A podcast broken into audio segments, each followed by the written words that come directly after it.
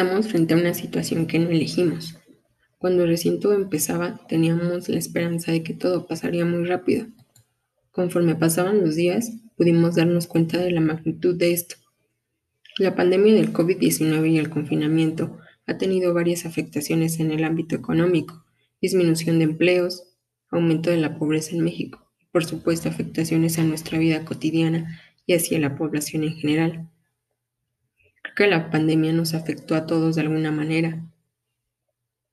Dentro de nuestra familia tuvimos que convivir con familiares contagiados por COVID, Considero que como sociedad nos hizo ser más solidarios con personas que sabíamos que lo pasaban mal.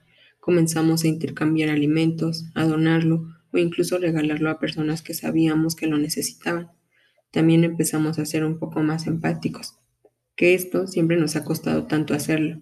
Primero comenzamos rechazando e incluso denigrando a personas que sabíamos que estaban contagiados de COVID, pues ignorábamos la magnitud de la pandemia y desconocíamos por completo la enfermedad o simplemente nos negábamos a creer que esto pasaba, llegando a ser irresponsables y a no tomar las medidas necesarias para evitar más contagios.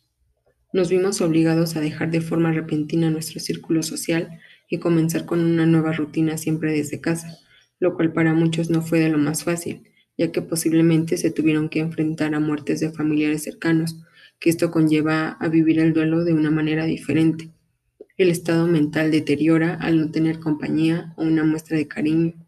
También la pérdida de empleos.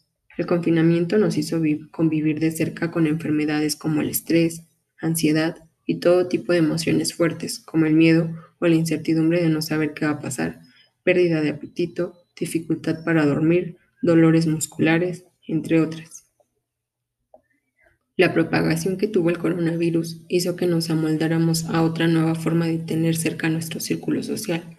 Con ayuda del Internet y las redes sociales pudimos leer noticias de último momento que eran importantes. Tuvimos la posibilidad de siempre estar enterados de todo lo que ocurría alrededor de nosotros, aunque nosotros estuviéramos en casa.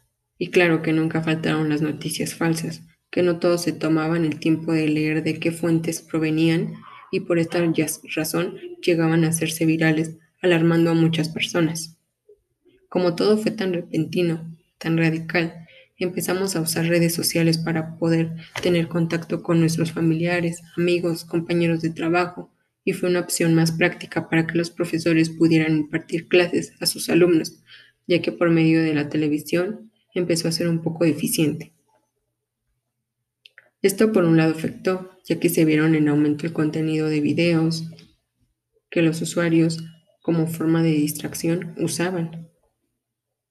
Todo esto provocando trastornos de sueño, dificultad para concentrarse, que finalmente esto provoca un desgaste físico y emocional.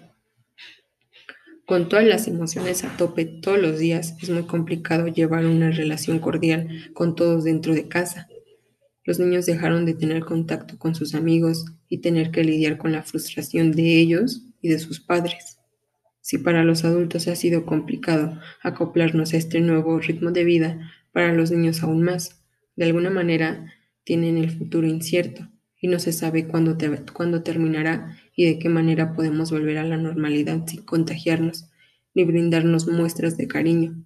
Hoy en día nos queda muy claro el valor de un simple abrazo, de un apretón de manos. Pero todo esto nos deja un gran aprendizaje si así lo vemos. Tenemos que acoplarnos a otro ritmo de vida con más precaución y con más higiene.